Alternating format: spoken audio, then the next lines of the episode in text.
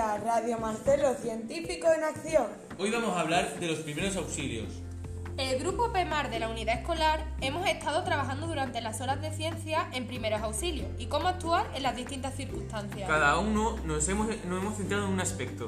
Mi trabajo ha sido sobre hemorragias. Existen cuatro tipos. La arterial, capilar y venosa, que son externas, y la interna, que puede ser un hematoma. La más peligrosa de las hemorragias externas es la arterial. Sale de forma intermitente debido a los latidos del corazón, es de un rojo brillante y debemos hacer un torniquete.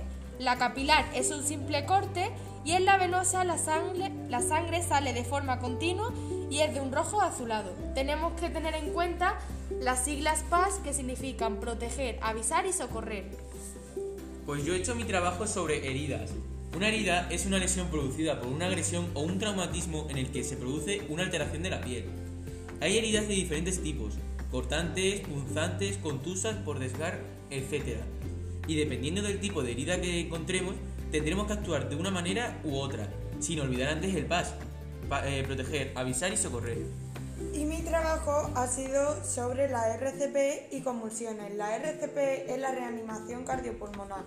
Se hace para reanimar a una persona, poniendo la base de la mano en el esternón, encima la otra, y se deben aplicar 30 compresiones y 2 insuflaciones, rápidas y fuertes, con los brazos rectos y sin parar, y siempre teniendo en cuenta el PAS, proteger, avisar y socorrer, y mantener la calma.